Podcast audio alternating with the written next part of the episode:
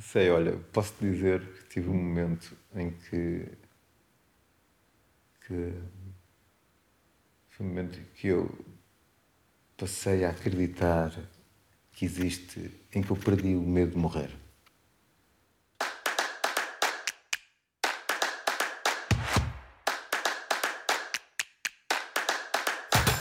Bem-vindos aos Chapéus Há Muitos. Hoje tenho um convidado que é o meu artista preferido.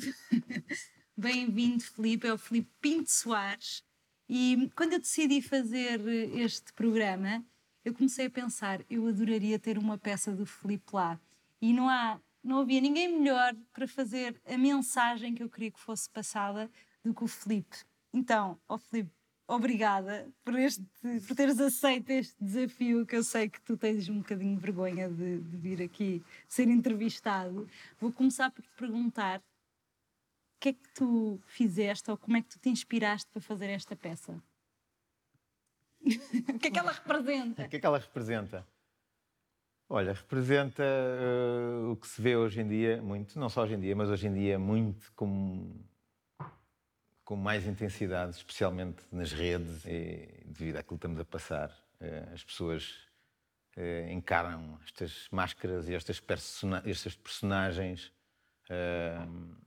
e foi um bocado isso, também por uma mensagem que tu me passaste dos Chapéus Há Muitos, e das várias máscaras, entre aspas, que as pessoas usam no seu dia a dia. Uh, e eu decidi fazer esta peça que ilustra bem o, a flor de estufa, o herói, o troll ou o gozador, não é? Ou então o espiritual que acha que está tudo bem e que, e que basta estar na luz, que não se passa nada. Então é, foi um bocado isso. E este palhaço está um bocado assustador, que eu fiquei um bocado assustada quando. Mas o assustador é mais. Uh, não, é, não é de maléfico, é mais o, o troll, que hoje em dia é conhecido mais por troll. O troll, o gozador, a pessoa que se aproveita de destabilizar, às vezes, uh, uh, espaços nos quais ele não concorda. E diz-me uma coisa, tu sempre foste artista, como é que começou esta, esta tua forma de, de estar na vida como artista? Eu, eu acho que sempre fui, mas só percebi que era mais tarde. Ou seja, eu desde miúdo, tô, desde miúdo, desde que me lembro de existir, lembro de sempre construir coisas e, sei lá, os meus pais davam-me um, Imagina, um carro telecomandado e eu brincava com ele 10 minutos, ao fim de 10 minutos estava a desmontá-lo todo para depois pegar em peças de outros carros telecomandados e criar um próprio, que às vezes nem sequer andava, mas que dava muito mais gozo do que aquele que vinha da caixa. Sempre fui ligado às artes. Estudei graphic design em Londres e depois estive, estudei vídeo. Isto, trabalhei em vídeo durante uma data de anos. E, e depois, curiosamente, fui uh, uma tarde um, ao ateliê do Miguel Palma e à conversa com ele, ele queria que lhe construísse, estava a explicar que gostava de construir uma peça, que era um barco gigante, feito de metade de uma bomba de napalm, com um motor de uma debulhadora, e, e queria fazer aquilo que fosse um barco, tipo de pesca, uma instalação que ele queria fazer. E, estava-me a questionar se eu conhecia alguém, e eu disse: eu consigo fazer isso. E ele contratou-me para fazer aquele trabalho para ele, só aquele, e eu, ao fim de uma semana, ele, ter, ele disse-me: pá, tu acho, acho aqui a trabalhar comigo o tempo inteiro. E assim foi durante quase três anos. E tu na altura já fazias. Eu sempre fiz. Eu, na, na, altura trabalhava em vídeo. E de repente tiveste a oportunidade de pôr as mãos na massa? Sim, e ele, foi ele próprio que me chamou a atenção disso. Porque ele vira-se, passado quase três anos de trabalhar com ele, e eu, tipo, nos processos criativos de criar peças, e que eu via imensas ideias que eu também tinha, e criava imensas coisas nos tempos livres ali, enquanto ali estava, e ele próprio é que me disse: tu não tens perfil de assistente, tu devias era fazer as tuas próprias coisas. E achas que essa, essa, essa hum, fé que ele teve em ti te ajudou de alguma maneira, te deu a coragem que estavas a precisar? Ou, ou não foi Não sei se foi coragem, porque eu sempre fiz. Foi mais. Uh, nós temos sempre aquela ideia que é preciso estudar, uh, ou ir para uma universidade, ou ir para ir fazer isto ou aquilo e ter o professor tal. Mas na verdade, não. Aquilo, basta nós, uh, se calhar, termos o dom para isso, ou, ou a vontade, não é? E tudo é possível. E ele deu-me, basicamente, ele deu-me essa benção. Quando ele me disse isso, eu percebi, tipo, pá, olha, se calhar, aquilo que, para, que antes para mim era um hobby, passou a ser trabalho. Entendes? E eu. E pronto, a partir daí o resto é história. Isto já foi há, sei lá, 15 anos. Pai. Muito bom. E tu fazes sempre estas peças com. Primeiro automatizadas, portanto consegues pôr os robôs, não conseguem ver agora, mas isto, esta peça toda mexe e as caras rodam. mas tu tens esta coisa de, de fazer também construção dentro das peças, não só a parte visual, mas não sei como é que isto se chama sequer, em termos de plásticos, estes robóticos lá É dentro. automatizado, mecan- mecan- mecanizado, eh, sim, mas nem todas. Eu acho que algumas merecem ter algum movimento a nível de expressão. Consegues perceber o movimento, dá-te sempre muito mais eh, uma ideia do que de- da, muda, da dinâmica da mudança. Como esta peça, por exemplo, uma pessoa pode ter viver com estas máscaras todas, não é? Um dia é flor, um dia é flor de estufa, no outro dia é o troll, não é? Era, portanto, acho que nesta, neste caso merecia, mas também faço das peças que não têm qualquer movimento. E as tuas peças sempre foram peças que têm uma mensagem ou a partir de certo momento é que passaram a ter? Eu tenho, aquilo, aquilo que eu estou a fazer no momento em que eu estou a fazer tem que ter algum significado para mim. Portanto, porque senão eu acho que nem perco um bocado a vontade de a fazer. Porque se for uma coisa, eu não, isto é a minha a forma de fazer as coisas. Eu não estou a criticar nada, ninguém que faça arte abstrata ou o que for. Mas eh, para mim tem que ter algum sentido. Normalmente são, tem a ver com coisas que eu observo no que me rodeia, ou aquilo que eu já vivi, ou estou a viver. Então, portanto, tento sempre eh, pôr aquilo, expor essas coisas dessa forma. Exprimir o que te vai na alma. Exatamente. Onde é que tu vais buscar a tua inspiração? Onde é que eu vou buscar a minha inspiração? Ah, à vida, mesmo. Tem mesmo. alguma pessoa que te inspire? Eu. Mesmo, mesmo, mesmo é, aquilo, é mesmo verdade isto. Porque é as coisas que eu experiencio, coisas que eu aprendo, coisas que eu eh, não percebia e passo a perceber, coisas que eu também muitas vezes observo. Não vou muito para peças políticas, embora às vezes vá, porque acho que tipo, desperta uma sensação que eu tenho que às vezes não sou uma pessoa muito de ir escrever grandes textos, ou- ou- mas às vezes consigo escrever grandes textos com uma peça. Portanto, e às vezes eh, sinto a necessidade de fazer isso. Portanto, acho que, a- a- acho que a minha inspiração vem daí, vem disso, vem da minha vivência, no fundo. E sempre foste assim ou houve algum momento da tua vida que te fez estar mais atento? Não, nunca, não fui sempre assim. Eh, fui. então, Vamos abrir a caixa de Pandora. então eu, eu acho que começou quando eu comecei a- a realmente a, a- trabalhar no meu, em mim próprio, a ir para dentro, digamos assim, a tentar descobrir mais sobre mim. E isto fez-me ver uma série de coisas que eu pura e simplesmente não via, não via, estava tão fora de sequer equacionar, eh, vivia numa arrogância gigante que achava que estava tudo bem comigo. Que pá, depois cheguei à conclusão que não era bem assim. E depois come- comecei a perceber que quanto mais aprendia, mais percebia o quanto tinha de aprender. Mas quando é que foi esse abrir de olhos? Tipo, ah, espera aí que se calhar preciso de ir, de ir Olha, foi quando, quando viajei para o Peru, tomei ayahuasca pela primeira vez. O que é que é a ayahuasca? Então, a ayahuasca são, é uma, uma, uma planta, eh, aliás, são duas plantas, que quando se, eh, se misturam, através, os povos nativos fazem isso há milhares de anos, eles chamam-lhe um chá, mas pronto, não é propriamente um chá, eh, em que tomas numa, numa cerimónia sagrada, eh, conduzida por pessoas que sabem o que é que estão a fazer, e aquilo eh, basicamente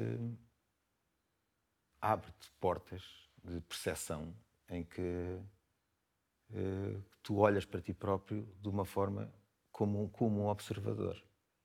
o que te permite, em vez de estares com aquelas, uh, uh, aquelas palas que os cavalos têm, as cavalos de corrida, uh, basicamente aquilo retira-te essas palas e tu percebes que há toda uma um universo para além deste, ok, e desta dimensão em que, que tem influências diretas nesta dimensão, ou seja, uh, isto podia falar, estar aqui, podias fazer 10 programas de mim a falar sobre este assunto. Então, mas em termos da tua arte, como é que te afetou essa experiência?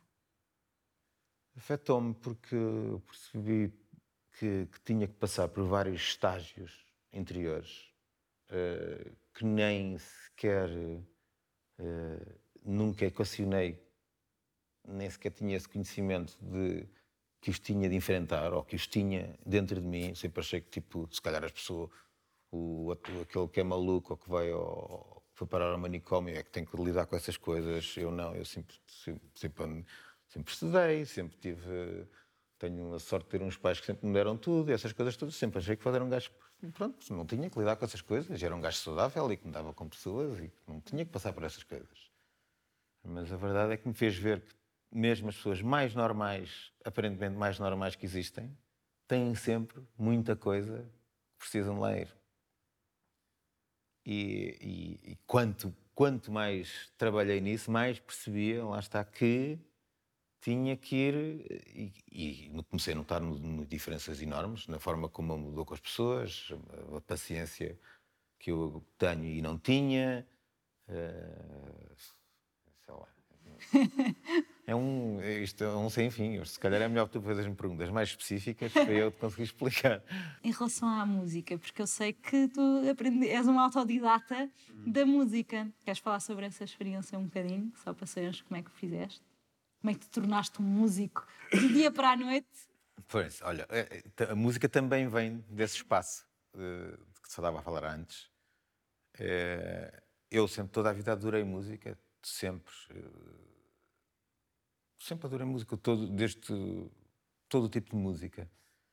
Mas sempre achei que, que não tinha jeito para tocar música. E lá está, isso é de uma das coisas que estávamos a falar antes. Tem a ver com este bloqueio que nós temos às vezes. Porque, se calhar, quando eu tinha, imagina, eu não sei se isto passou, mas pode ter vindo daqui. Imagina que eu, quando tinha 3 anos, se calhar estava a tocar pífaro e a minha irmã disse: Oh, tu tocas horrível, não tocas isso, tocas muito mal. E eu, se calhar, gravei aquilo na minha cabeça e toda a vida, a partir desse momento, achei que não, sempre tocava num instrumento ou sempre que alguém me passava um instrumento para a mão, eu, a primeira coisa que eu pensava era tipo: epá, eu não sei tocar.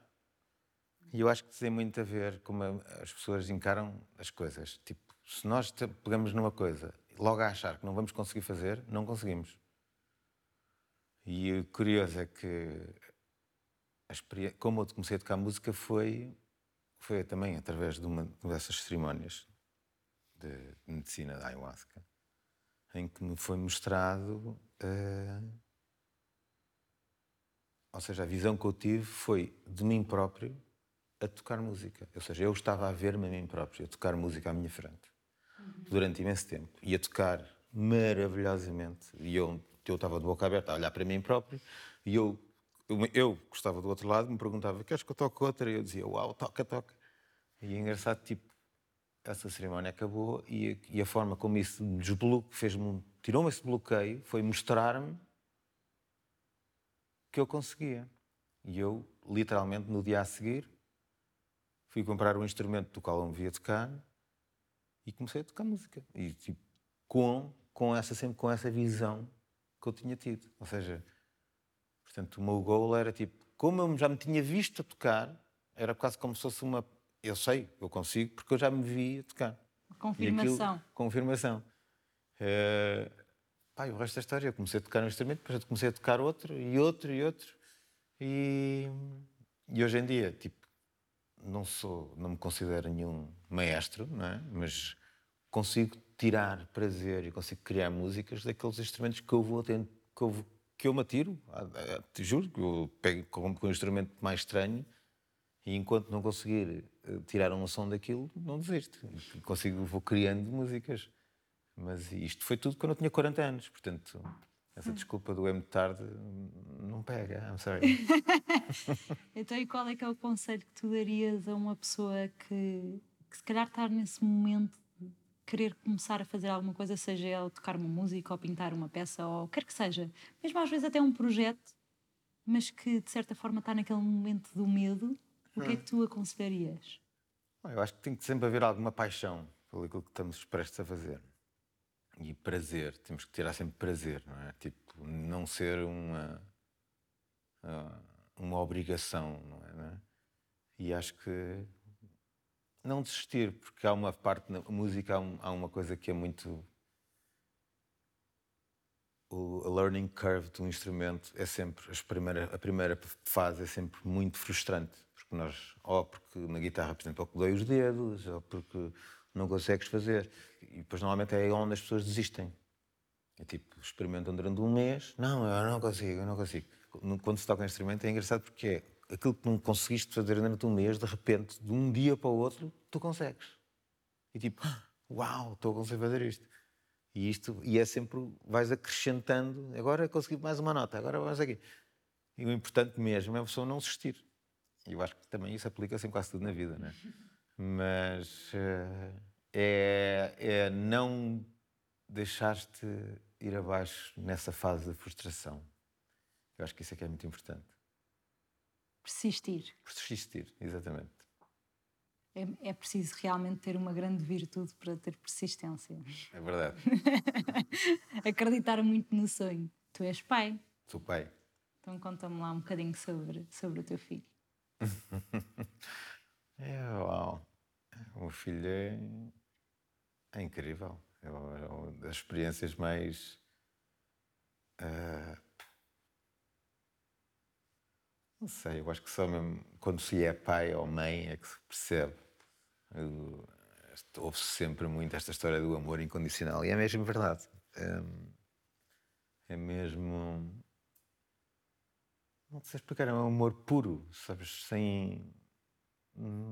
Ele até pode estar a chamar, pode estar zangado contigo e tu, às vezes, a pessoa até acha graça, ele está zangado. Portanto, isto não. não ser... Que idade é que ele tem? Ele tem 10 anos. Como é que ele se chama? Simão. E você ainda estás com a mãe dele? Não. E como é que é essa relação? Oh, essa, estás, costumas estar com ele? Não costumas estar com ele? Como é que é a vivência? Não, nós temos guarda partilhada, partilhamos tudo 50-50, tudo, tudo. Não há nada, não, não, ninguém tem mais um dia que o outro, ninguém paga mais da escola do que o outro, portanto, temos, dividimos tudo 50-50, portanto, não há engano possível. Damos-nos muito bem, claro que tivemos uma fase a seguir à relação que aquilo não correu muito bem, mas pá, quem, chama, quem nunca? Hoje em dia damos muito bem, eu gosto muito dela e, e, e, e acho que mesmo tanto separados, somos uma família. E eu, uh, por exemplo, ainda agora antes de ir para aqui, antes de vir, de vir para esta estava nesta história do telescola que para mim é um pesadelo e estava-lhe a ligar, tipo, ajuda-me. e, e, portanto, acho que ele é um miúdo feliz, sabe? Tipo, sente que há uma que há uma empatia entre a mãe e o pai e acho que, independentemente dele estar sempre, nesta semana está em casa pai, nesta semana está em casa da mãe, é um miúdo muito feliz. Tipo, é, e não me preocupa, sabes, se, se, se, ele está ou não bem mentalmente, e, porque eu acho que ele está mesmo. É um miúdo muito feliz. E achas que vem de, de vocês? Achas que ele se inspira em vocês? Onde é que vem essa. Eu acho que sim, claro. Isso tem, tem que vir de, algum, de alguma forma, alguma porcentagem, não é? De medida dela. Mas acho que também vem dele. Eu acho que ele próprio é uma alminha já tipo. Não sei, eu acho que há coisas. Ele tem uma. Uma. Como é que se diz? Ai, falta uma palavra em português: wisdom. Uma sabedoria. Sabedoria.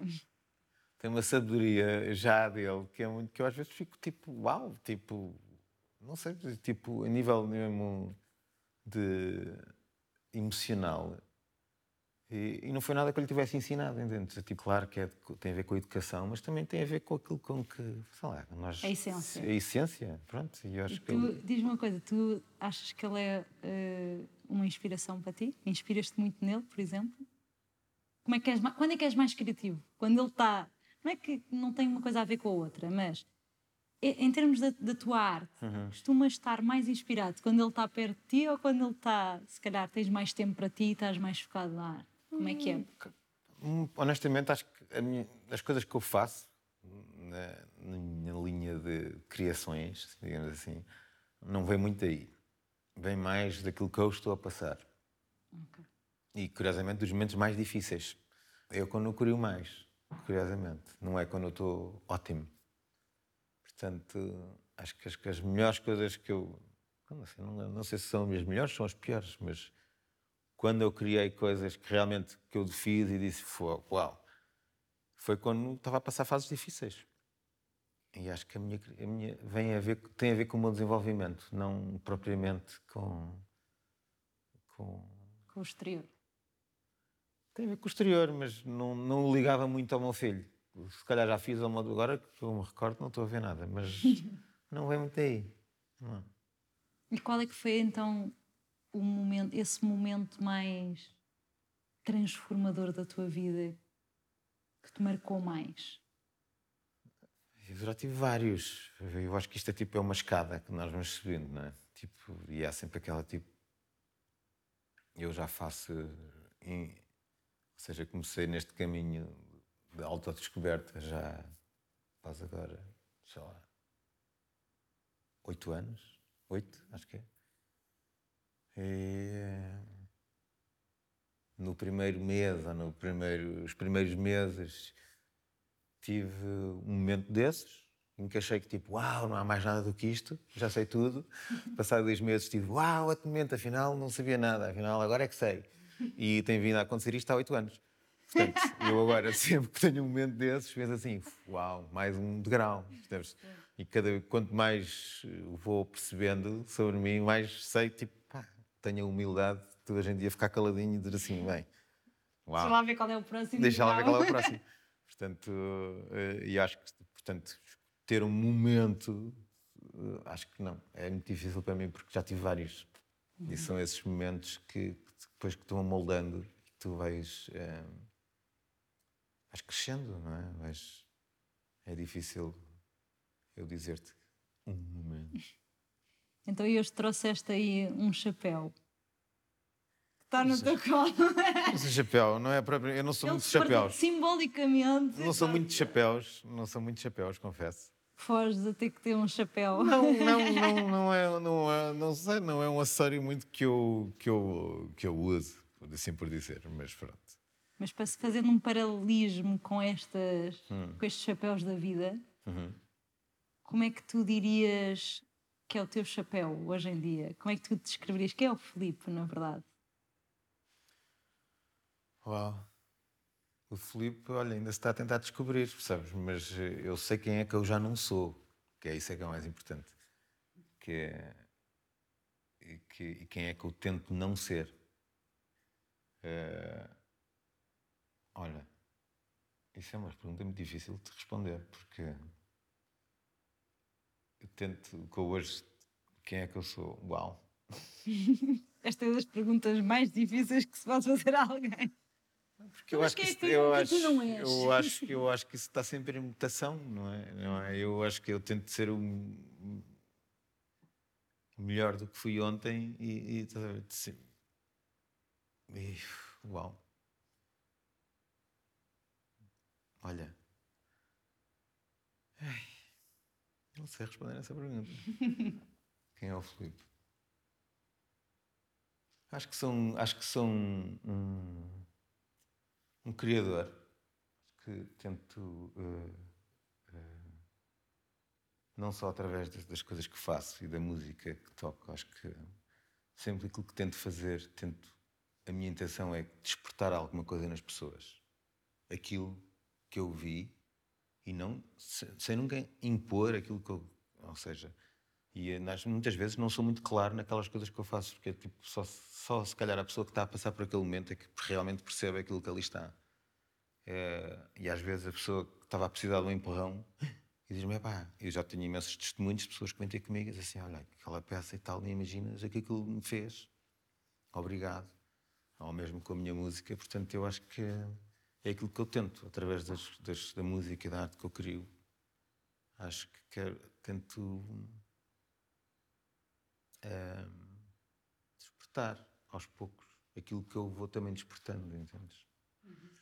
Portanto, eh, não é quem é que eu sou, é quem é que eu vou sendo. Exato. E esta é a marca que queres deixar ao mundo? Como é que tu dizes? Tipo, o que queres deixar aqui? Qual é a mensagem que gostarias de deixar ao mundo? Não é a mensagem, é as mensagens. Eu acho As que várias. as várias, porque eu, ninguém nasce ensinado. Eu acho que e as pessoas que realmente querem desenvolver-se e, e aprender mais sobre elas e sobre eh, esta e outras dimensões, porque isto é muito mais do que isto. Eh, eh, e vais-te juntando a um- uma série de pessoas que, que sabes que te entendem e que tu entendes outras pessoas que antigamente não entendias e que se calhar julgavas e eras aquele troll que ali está, estás a ver? E, e que vais percebendo que é um caminho que tu vais escolhendo, não é? E que te permite estar muito mais de coração neste planeta, entendes? E que estar eh, mais descansado e sei lá. Eu não, gosto, não queria muito dar a palavra feliz, mas é mesmo por aí. Achas que estamos todos à procura dessa felicidade? Eu acho que sim, de uma forma ou outra. Eu acho que sim. E muitas pessoas acham que, que isso está, não faz parte do universo delas e que, pronto, e que aquilo que lhes- a vida, como aquilo que faz parte da vida delas é de tal forma, que está de tal forma em. eh, que é impossível mudar, mas que não é impossível mudar. Não é? E às vezes, lá está, é como aquilo de tocar um instrumento. As pessoas têm que. Tu és um exemplo vivo disso, porque então, pelo que soube também fazes, eh, começaste a surfar relativamente mais tarde na tua vida. Sou um bocado surfista de verão. Não, sim, eu, gosto de experimentar. Acho que há coisas realmente. Então, essas eh, eh, que, te, que, faço, que te obriguem a ter este contacto com a natureza e com os elementos também elevam essa, essa vontade e essa, essa disposição e tu e ganhas vitalidade e não só física, mesmo tipo mental. Tu aconselharias qualquer pessoa que tem alguma coisa para agir já e ver se tem empatia Eu acho com, que sim, aquilo? eu acho que sim, porque não? Porque não, não é? Eu acho que as pessoas têm nada a perder. Hoje em dia, tipo, penso mesmo assim, tipo, eu hoje em dia sempre penso que experimento tudo, tipo, bora lá. Porque é que posso ter uma surpresa, não é? De vez em quando a vida traz-nos umas surpresas. é. Imaginemos que temos dois chapéus. Um chapéu permite-te voltar atrás no tempo. Uhum. Para que momento da tua vida é que tu gostarias de voltar? Ou reviver, ou, ou mudar alguma coisa que fizeste? Gostavas de ter feito diferente? Eu, pá, mudava para 5 minutos atrás. a sério. Porque eu, eh, sei lá, há, claro que há coisas que eu me arrependo de ter feito na vida ou que teria feito de outra maneira, mas acho que isso faz parte de tudo. Se calhar, se essas coisas não tivessem acontecido, eu não estava aqui sentado neste momento, não é? Eh, acho que não. Não tem que ser só uma coisa hum, que queiras mudar. Pode ser também um momento que tenha sido feliz e que gostasses de reviver. Aquele momento mesmo que te toca na alma, tipo, gostava de voltar àquele lugar.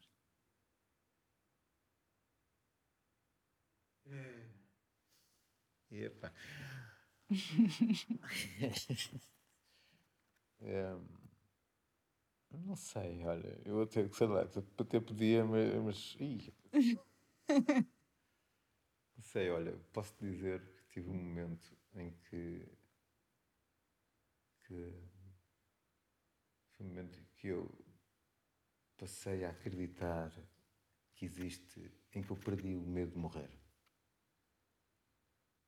em que eu percebi que existe todo um universo de, de multidimensional além deste e que a nossa alminha está aqui de passagem e que não há. Não, e nesse momento, eu, as coisas que eu presenciei que senti e que vi, percebi que. E, e a partir desse momento deixei de ter medo de morrer. Literalmente. Eu não tenho absolutamente medo nenhum de. A única, uma única coisa que me preocupa em relação a isso é deixar aqui para trás as pessoas que me amam. De resto, tipo, não tenho qualquer uh, dúvida que, que isto não acaba, que isto acaba aqui, que não acaba aqui, aliás. E então Portanto, essa... Eu acho que esse momento, digamos que foi o momento em que eu passei a acreditar em Deus, mas não de uma forma religiosa, atenção, em que existe e que mudou-me a forma que eu realmente vejo tudo. Portanto, eu acho que se calhar foi um momento realmente. E esse momento foi numa cerimónia ou foi, ou foi na vida? Que momento da tua vida? Foi numa cerimónia, foi entre, entre cerimónias, foi. Eh, mas o trigger foi, sim, foi numa cerimónia. Mas isto depois é um desenrolar, não é uma coisa que tu num dia, tipo, ah, isto deixa tudo sobre ti. Mas houve um momento em que eu realmente me transportei para isso e percebi. E que, a partir desse momento eu comecei a perceber uma série de coisas que eh, até então não faziam sentido. E então, quando uma pessoa consegue viver sem o medo da morte, hum. como é que é viver assim? Passa a viver de que maneira? Uma das coisas que eu deixei de fazer é, é viver no drama. Sabes? E entrar no drama e agora. E ou mesmo em termos de relações, tipo, perder-me naqueles dramas mesquinhos, não, não perco, nem perco tempo com isso, é tipo, pá, pronto, sim, já passou, ok, next. E, e, e, é verdade, isto, não sei, acho que as pessoas perdem-se muito nos dramas, sabes? Que é no, e eu, é, isso é uma das coisas que eu senti que deixei de fazer. Não me perco em dramas, é pá, não, chamado uh, não quero dar muita expressão, mas eu no papo grupos já. é bem verdade. E pronto, e fez com que eu realmente também visse que tentar deixar isto, esta marca que tu falavas há bocado, que marca que tu queres deixar, acho que também esta passagem que aqui temos é com esse propósito, é para deixarmos a nossa marca do melhor que pudermos. Portanto, uh, vai tentar criar aquilo uh, do qual eu tenho, eu sou capaz, através desse entendimento e, e tentar pá, o melhor que eu consiga para que outras pessoas também consigam, se calhar, perceber isso. Uau! e diz-me uma coisa: o outro chapéu que eu te estava a falar era hum. um chapéu que te pudesse levar para o futuro. Como é que tu te verias? Ah, não sei. Ainda não cheguei a esse grau. é, eu, eu digo, quanto mais, quanto mais eu aprendo, mais eu percebo que tenho para aprender. Portanto, é, a minha intenção é continuar é, a fazer este trabalho interior, sempre a aprender, porque tenho a perfeita noção que ainda tenho muito para aprender. É, e é muito difícil eu responder sobre o futuro, porque eu acho que, sei lá, agora estou no presente e este, o presente é que interessa.